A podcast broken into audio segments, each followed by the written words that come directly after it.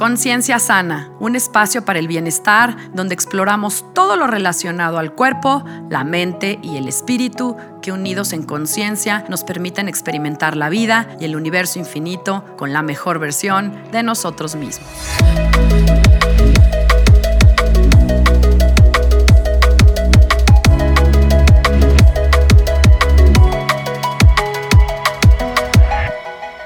Hola, yo soy Sandra Romero, host del podcast Conciencia Sana, y te agradezco que estés conmigo en este espacio, aquí y ahora. Para comprender el universo, el Creador Supremo incluyó la totalidad de cada uno de los cuatro elementos. Ha empleado todo el fuego, el agua, el aire y la tierra sin dejar fuera un ser vivo completo y que no quedara material del que pudiera crearse uno semejante. Versión del Timeo, Diálogos de Platón.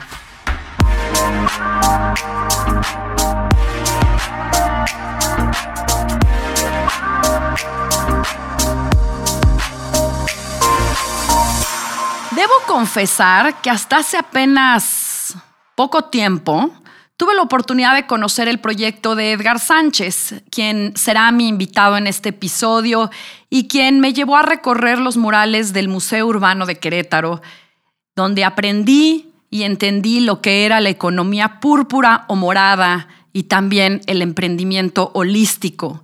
Y es que la economía púrpura es un concepto que nació desde el 2013 a través de una serie de grupos de trabajo entre la UNESCO, la OCDE y otra serie de actores y grupos sociales, sobre todo franceses, ya que el término surgió de este país. Y bueno, el asunto es que se habló en ese entonces de un fenómeno de culturización que afecta a cualquier economía y que envuelve a toda actividad basada en la formulación y en el impulso de políticas públicas, pues que tienen a la cultura, eh, no nada más a la sectorial, sino también a la cultura sensorial y a la parte experiencial, pues como una identidad que le da a un territorio y que también permite que éste pues tenga a la cultura como un eje central de desarrollo. El objetivo, como yo lo he entendido de la economía púrpura, pues es incorporar la cultura en todos los bienes y servicios como una fórmula también para el desarrollo sostenible y de una forma transversal en toda la economía. Porque si algo se argumenta en este sentido, pues es que no podemos hablar de creatividad sin una base cultural sólida, pero tampoco podemos mantener la cultura como un mero instrumento de vocación pública si no se aplica también a un modelo económico que pueda permitir la preservación y el desarrollo. A mí la verdad es que me parece fantástico poderles poner hoy esto a la mesa porque siento que se habla poco, se conoce poco y está poco permeado hablar de economía en términos culturales, incluyendo la huella digital o la huella más bien cultural en todos los bienes y servicios de una nación y un territorio. Hablamos incluso muchas veces que vamos a comprar local, pero realmente no entendemos la profundidad de esto, porque una economía culturizada pues también tiene que ver, como les decía, con bienes y servicios que se incorporan o de materiales extraídos cultivados y transformados de manera local y que ayudan a su vez a difundir y a preservar nuestra cultura y bueno, por lo tanto también a hacerla mucho más sostenible. Y de verdad que me encanta poderles ofrecer en este episodio, después de que hablamos de la importancia de hacer comunidad en el episodio pasado, que hemos hablado también del poder creativo que todos tenemos, porque es una pieza más en este rompecabezas para entender que todos somos uno que todo es uno y que en el todo se manifiesta el universo. Y por eso abrí este espacio con un fragmento del Timeo de Platón. Mi invitado de hoy creo que nos ayudará muchísimo muchísimo entender a través de su proyecto cómo nuestro patrimonio, las artes, las actividades culturales, la música, incluso el cine, y también se le considera en esto la industria del software y hasta los videojuegos como un papel importante para transformar nuestro mundo, para evolucionar, para crear más ingresos, bienes, servicios y empleos y a la vez preservar nuestra identidad, el quiénes somos y qué hacemos aquí o hemos llegado también hasta acá porque todo esto repercutirá o tendrá que ver también con los sistemas educativos, el dónde estamos parados, hacia dónde vamos como comunidad, como sociedad, como nación y como consciente colectivo. ¿Cómo vamos a planificar las ciudades, las urbes, las comunidades? ¿Cómo vamos a aplicar esto a las empresas? Cómo vamos a hacer negocios y tal vez poder generar más luz a quien hoy desde su trinchera quiere agregar un granito de arena a la economía, pero de una forma holística. Así que este episodio será entonces sobre compartir la visión de un empresario que es totalmente fuera de lo común, fuera de la caja, que ha entendido que se puede emprender de manera holística, entendiendo el impacto de la cultura, de nuestras raíces, de nuestros ancestros y de nuestra tierra para juntos formar un mundo más consciente, más evolucionado, más amoroso y también más creativo, que requerirá que también al menos tú y yo seamos capaces de reconciliarnos con el México indígena para que este, como dice Edgar Sánchez, sea el alimento que ansía la genialidad creativa de nuestra raza cósmica frente al mundo postcontemporáneo. Pues Edgar, muchísimas gracias. Es un honor, la verdad, para mí que estés en este espacio, que te hayas tomado también el tiempo para compartir, eh, pues que aun quienes nos escuchan, pues un tema que tú traes padrísimo, porque es como la fusión de dos mundos, yo lo vería así. Y ahorita ya conforme vayamos eh, desmenuzando el tema, ya tú me, me dirás. Pero bienvenido. Yo estoy muy contento de platicar contigo, Sandra. Muchas gracias.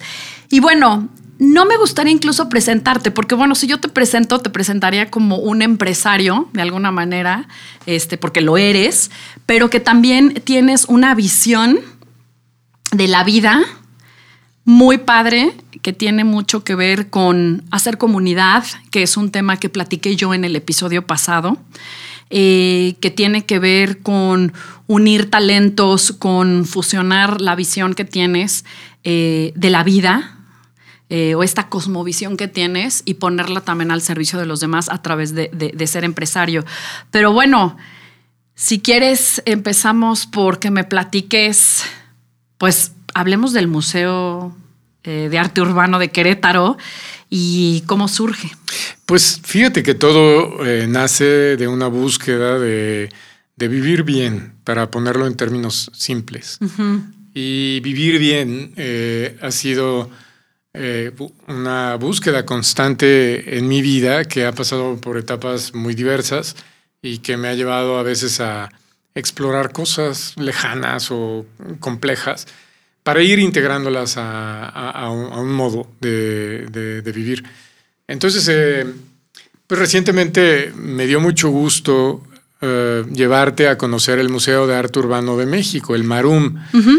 El arte urbano es un una expresión muy exótica y, muy reciente eh, que, mm, según palabras de Marta Cooper, que es la periodista que puso el graffiti en el mundo del arte desde los años 70 y 80, según Marta Cooper, es eh, la obra de arte urbano más ambiciosa que ha visto en toda su vida en todo el mundo. Y está aquí en las paredes del Centro Cultural Gómez Morín, el CESEC. En la ciudad de Querétaro. En Querétaro. Y estos muros han sido creados por artistas locales e internacionales, algunos de ellos nacidos como escritores de graffiti, otros eh, pues artistas eh, que fueron a estudiar arte, otros que vinieron de otras partes del mundo. Pero todo con, eh, nacidos de un, un, impulso ciudadano. O sea, es, esos murales que están ahí nacieron originalmente pues eh, con la donación del talento de los artistas y con la donación de los recursos por parte de empresas, eh, con, el, con el fin de, de, abrir un canal de comunicación entre pues, los jóvenes de los barrios que quieren ser artistas emergentes y que a veces tal vez no encuentran oportunidades para expresarse de otra forma, y, el mundo. Y estamos viviendo un momento eh, interesantísimo en la historia del mundo. hay una serie de eh, factores que nos hacen ver que todo está cambiando, todo cambió, todo va a cambiar. Está el nacimiento de la inteligencia artificial, la crisis de la privacidad, la pandemia, este, la guerra en Europa, eh, el, calentamiento global, etcétera, etcétera. Esto va a cambiar radicalmente y, emparejado a este movimiento desde hace unas pocas décadas está eh, esta efervescencia del graffiti que ha conquistado las calles de todo el mundo, a pesar de la represión policial que en realidad nunca logró contenerlo y que ha colisionado con otras expresiones artísticas como el muralismo eh, para crear, también en palabras de Marta Cooper, el movimiento de arte más grande en la historia de la humanidad. ¿Desde cuándo nace el graffiti? Bueno, el graffiti es una pulsión casi natural del ser humano y podemos decir, bueno, desde los grafitis que hay en, en Abu Simbel, claro. tallados sobre la roca de, del templo, eh, o desde el grabar en la penca de un maguey tu nombre. Exactamente. El graffiti es universal y es eterno. Por supuesto, en los baños públicos, en todos lados, todos tendemos. Pero, Ahora, Sí. En los 70 toma un camino distinto porque se empieza a convertir en una reivindicación cultural en algunos barrios de diferentes ciudades del mundo con diferentes caracteres. Desde luego el, caso de Nueva York es ejemplar. Eh, ahí es donde se le atribuye a veces el, origen de lo que hoy conocimos como, como una de las ramas del hip hop. Entonces el, hip hop como una eh, cultura integral tiene cuatro principales puntales o columnas que son pues, la, danza, la poesía, la música y, la pintura. En este caso, DJing, MCing, graffiti y, el, el, dancing, ¿no? el breakdancing. Entonces, em, em, ese concepto cultural ha cobrado mucha fuerza, aunque en realidad, bueno, el, el, graffiti también podemos hablar de sus orígenes, por ejemplo, en en Berlín. Sí, yo estaba pensando, exacto, yo estaba pensando. O la influencia que tuvo el muralismo mexicano sobre los chicanos de, eh, de San Diego y de Los Ángeles y cómo desarrollaron una, pues, una expresión muy, muy particular. O sea que podríamos ver muchas otras. Eh, claro, expresiones o muestras. Ahora, Dime una cosa, ¿cómo? Porque sí, efectivamente yo quedé impactada de ir al Museo de Arte Urbano y de ver eh, cómo lograste poner, porque además eh, entiendo que tú fuiste el curador de, de todo ese proyecto. ¿Cómo se te ocurrió?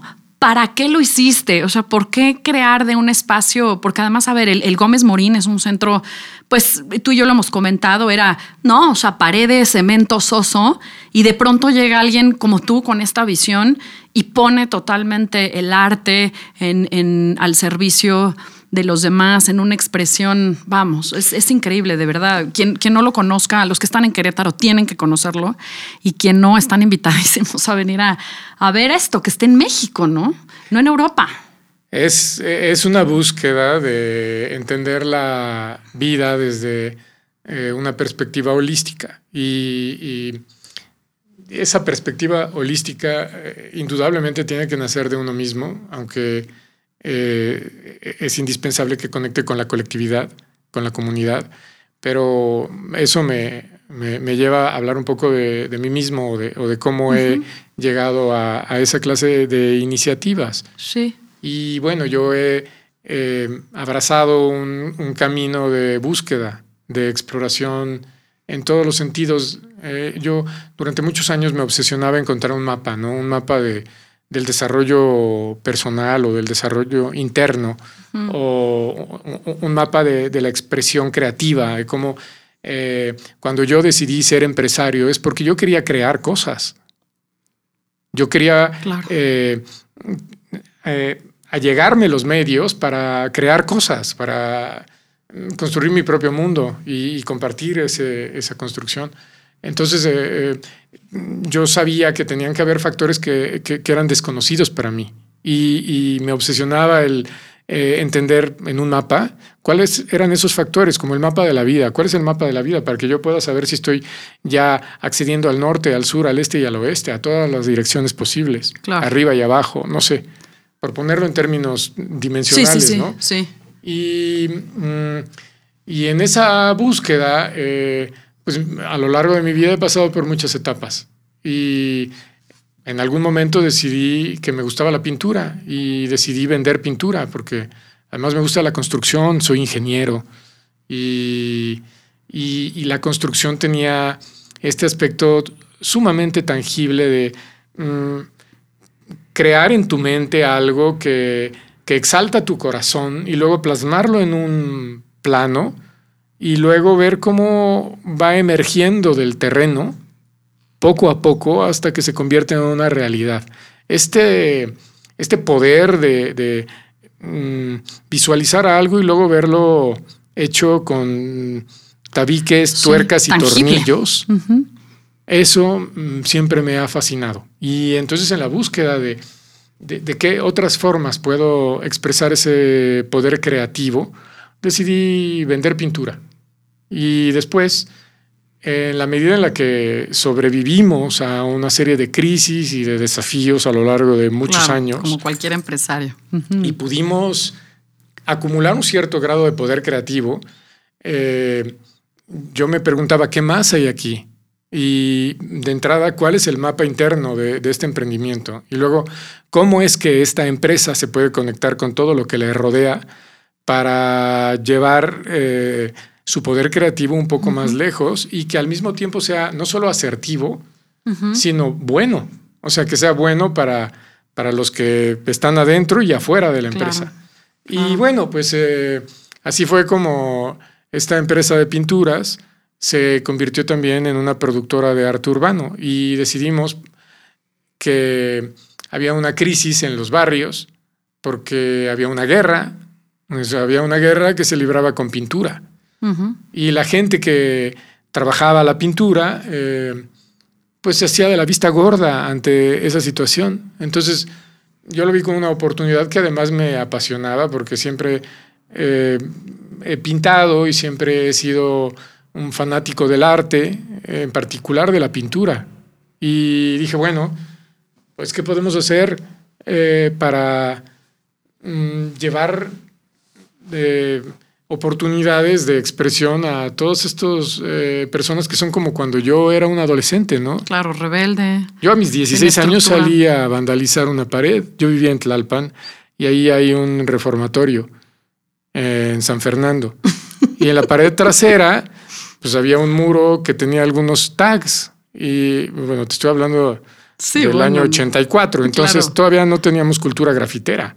Pues no, de hecho, el te país tan seriecito y grafiteando ahí. El país seguía medio cerrado, entonces no nos llegaban estas influencias, 84. Sí. Y salimos con unos aerosoles y rayamos nuestro nombre. Ya ni siquiera me acuerdo qué rayé.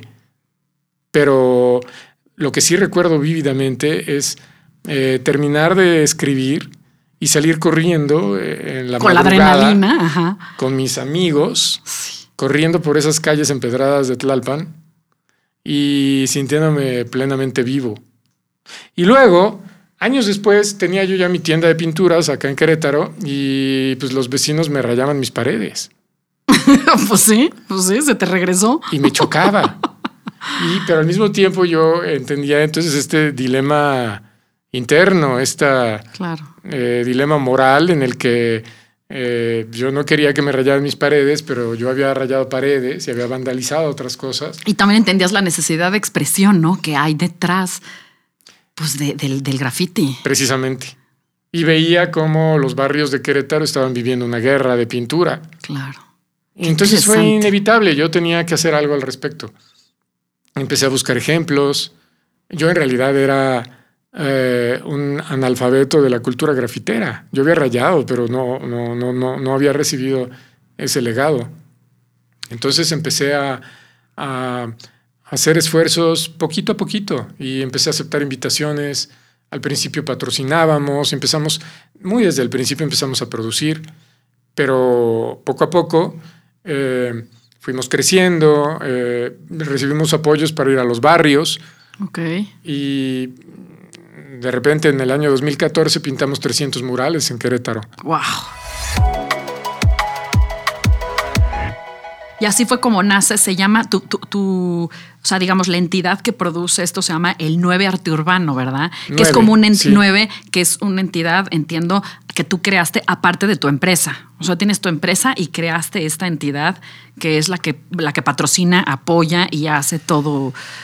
Todo sí, pero en realidad yo desde el principio quise que fueran una misma entidad. Ok. Entonces, okay. sí, o sea, eh, nueve, nueve nace, nueve arte urbano nace como como una iniciativa de Incusa para ser eh, culturalmente responsables. Okay. Entonces yo, otra de mis pasiones ha sido desde muy temprano, desde que hice mi tesis, la calidad.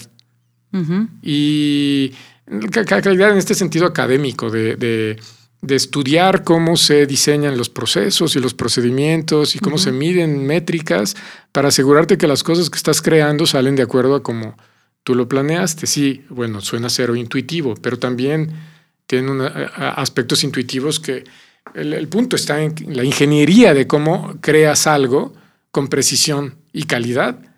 Y desde el principio empezamos a competir, ¿no? Con concursos de calidad, ganamos el premio estatal de calidad en el año 2002 y después el, el premio al mérito empresarial en el 2000, creo que 11 Luego ganamos el Premio Nacional de Calidad que nos entregó el presidente en el año 2016.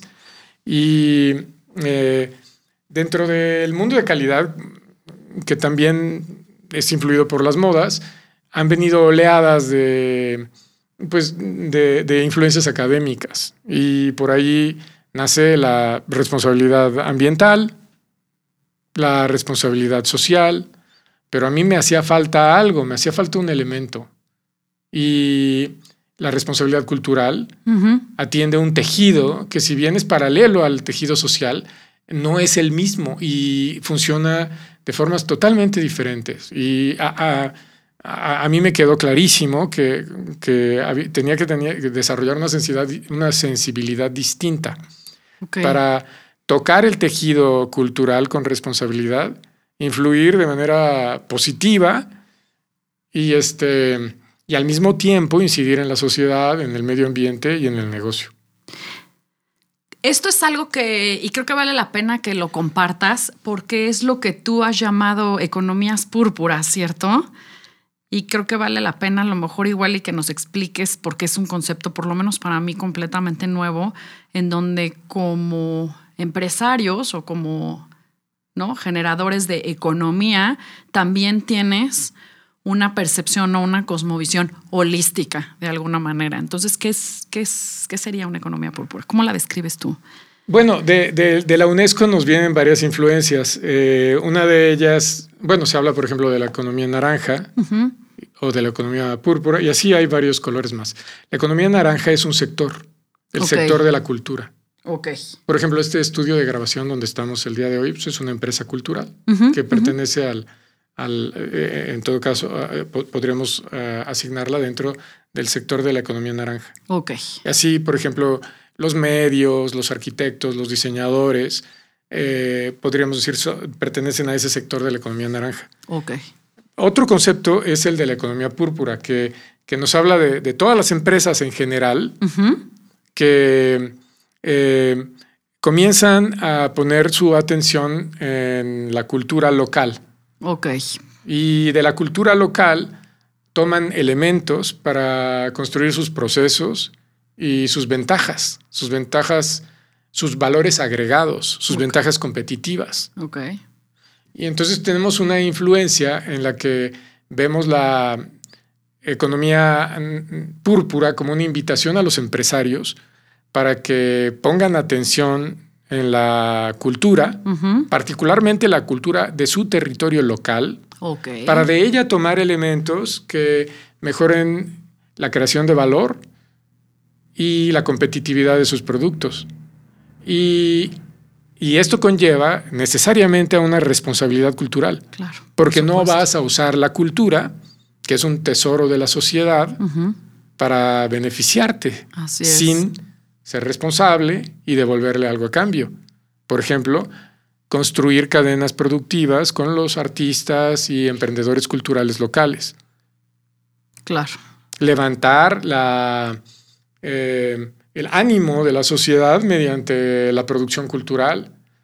Eh, apostarle al futuro y al fortalecimiento de las identidades de los jóvenes a través de la, creación de, contenidos culturales que tengan conciencia del pasado, del presente y del futuro.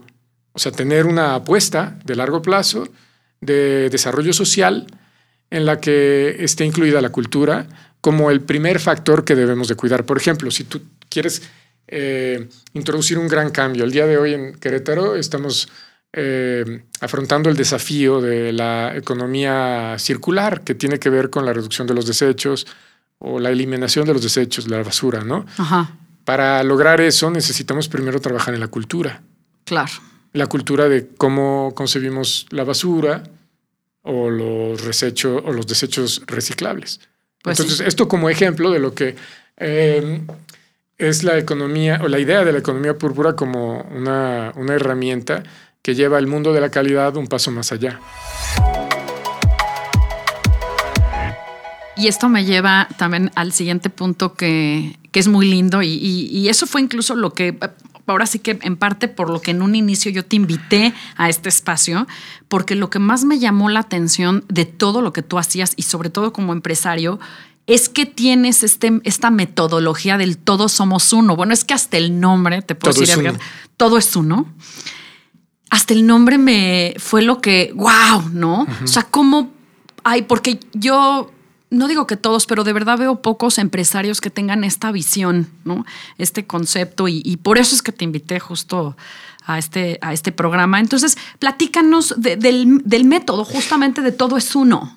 Bueno, hemos venido dando como pasos hacia atrás desde el Marum, Museo de Arte Urbano de México, hacia Nueve Arte Urbano, hacia la economía púrpura y ahora abordar el tema del método eh, tiene que ver con la forma en la que hemos hecho estas cosas. exacto. Y, bueno, es personalísimo. Yo, yo quisiera aquí este, pedirte permiso de hablar un poquito de, mí mismo y de cómo, cómo llegué a esa noción. Yo eh, nací en una familia de clase media en la Ciudad de México con esta eh, apuesta de que los mexicanos pues ya no éramos ni eh, ni indígenas ni españoles, sino que éramos mexicanos. Pero esta apuesta del gobierno mexicano era más bien como tratar de homogeneizar las identidades mexicanas, como pues para que fuera más fácil gobernar o algo así. Sin embargo, no es, no es, no es una realidad. Eh, eh, en México hay muchísimas identidades, somos un fractal identitario en todo el mundo, en cualquier país, en cualquier familia hay dos hermanos que vivieron la misma educación y que sin embargo tienen matices culturales distintos, ¿no? Y, entonces, a pesar de la hipercomplejidad que tiene esta noción, eh, en realidad es liberador porque, bueno, hoy podemos ver cómo hay muchos grupos que están peleando por sus derechos. Por supuesto. Muchas diversidades. Así es. Y minorías que están peleando por sus derechos con justa razón. Y, y cuando yo me hice una prueba de ADN y me sale que ¿Te hiciste esas pruebas de saliva de ADN o cuáles? Sí. Wow. La de National Geographic para un proyecto que se llamaba Genographic Project, que fue emblemático porque de ahí es de donde se define que todos los seres humanos que estamos vivos hoy tenemos un ancestro común en África. Okay. O sea que todos somos migrantes, todos somos mestizos y no hay razas puras. Claro. Pero ahí es donde eh, de acuerdo a los marcadores de las mutaciones de mis ancestros, me dicen, bueno, tu linaje paterno es indígena y tu linaje materno también. Ok. O sea que mi mestizaje viene por los consortes de esas dos líneas. Ok. Y yo no lo sabía, yo había vivido bajo otra apuesta. Entonces, cuando yo descubro mi, mm, pues esta realidad, me doy cuenta de que no tengo ni idea de quién soy. Y bueno, ¿cómo voy a, a poder vivir plenamente si no sé quién soy, si no sé de dónde vengo, si no sé, no tengo un legado de mis ancestros, no sé qué idioma hablaron, no sé de dónde me vino el Sánchez. ¿Me explico? Sí. Entonces, viviendo esa crisis profunda de identidad, me puse a, a, buscar, a buscar.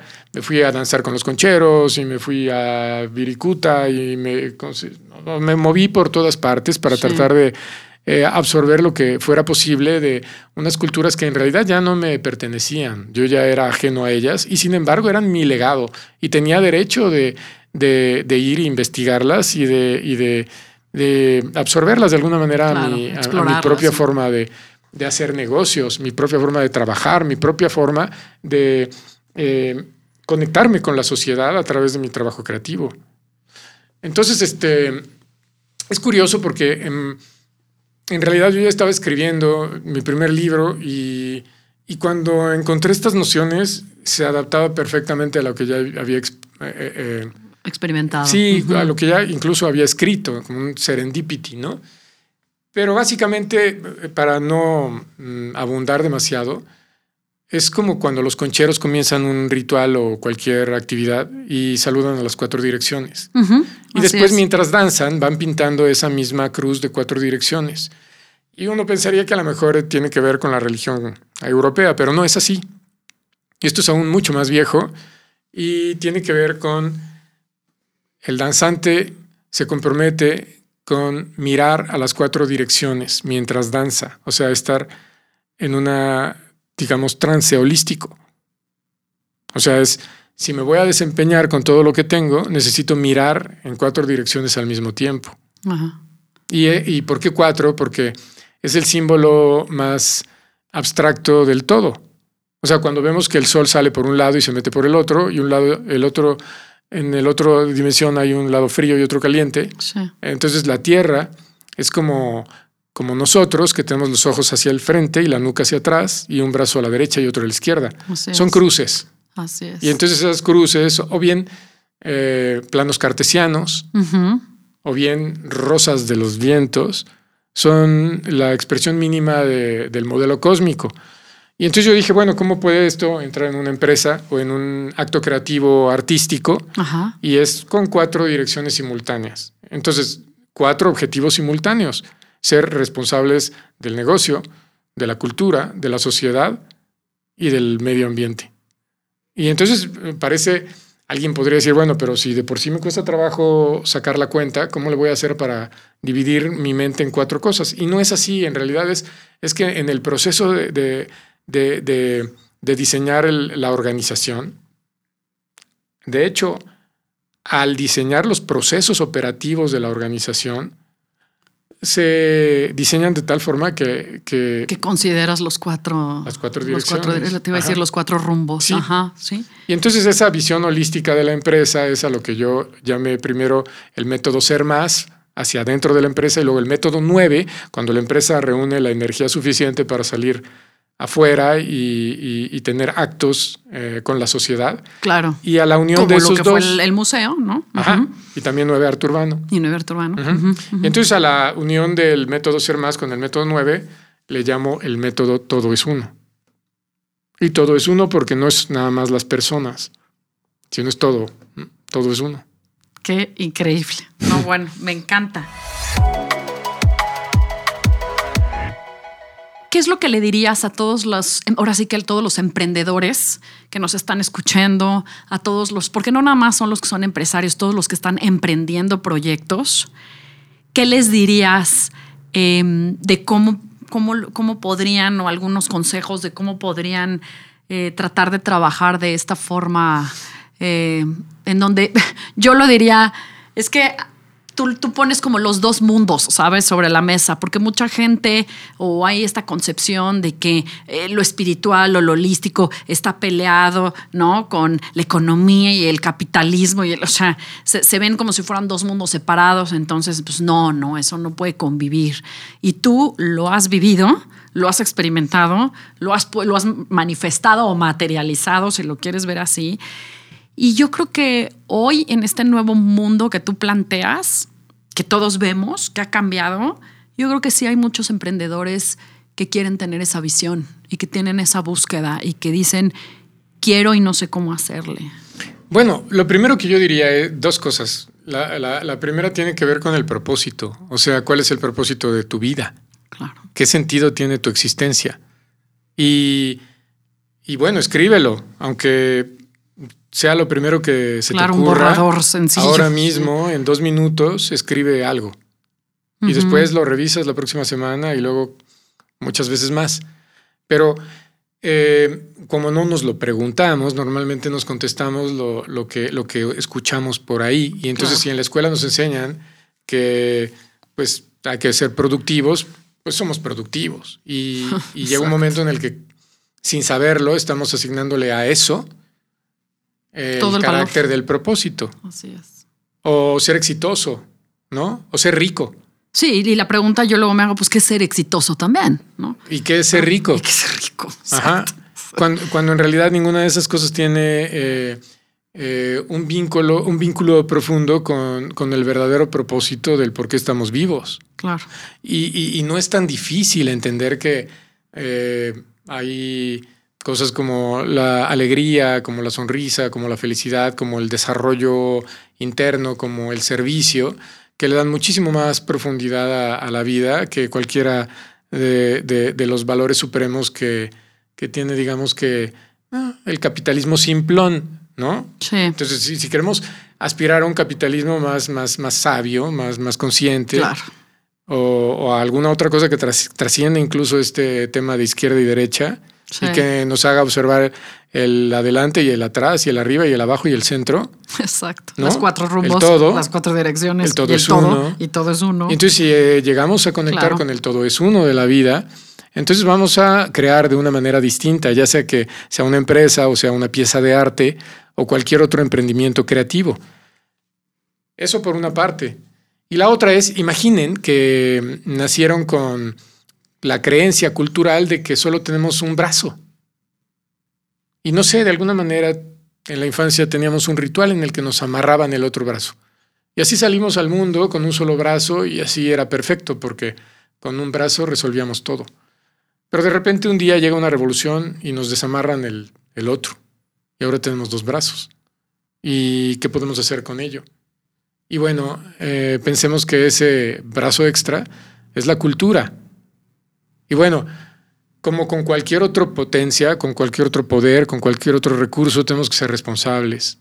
Porque, bueno, este, manejar puede llevarnos a un accidente y tomar eh, la cultura como herramienta, desde luego nos puede llevar a errores y accidentes y abusos.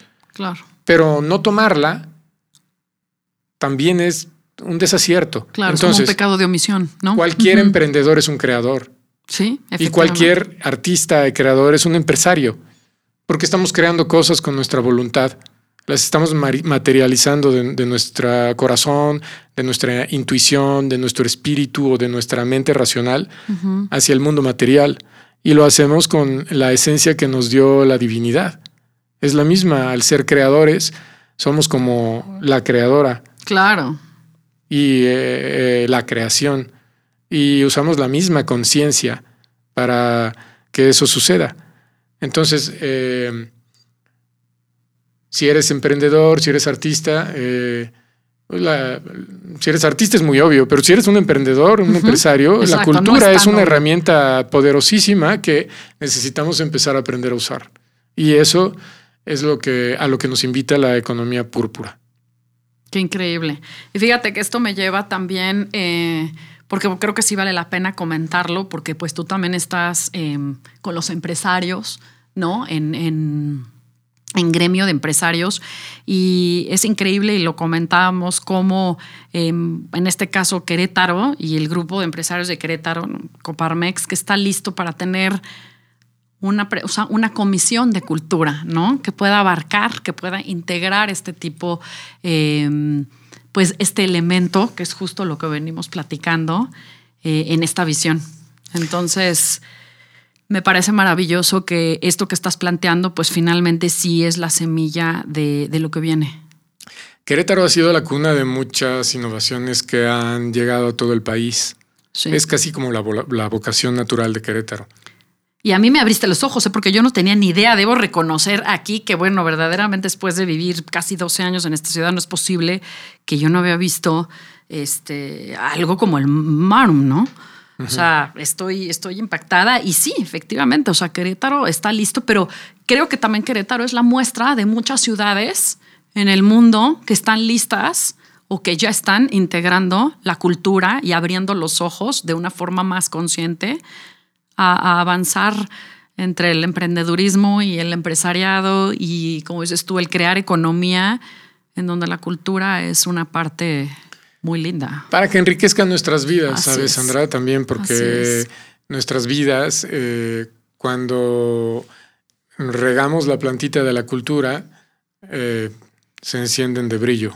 Así es. ¿Y sabes por qué también? Porque, como tú lo acabas de decir, incluso conecta con la pregunta que yo he hecho en este espacio muchas veces, conecta con el empezar a contestar quién soy yo y qué hago aquí.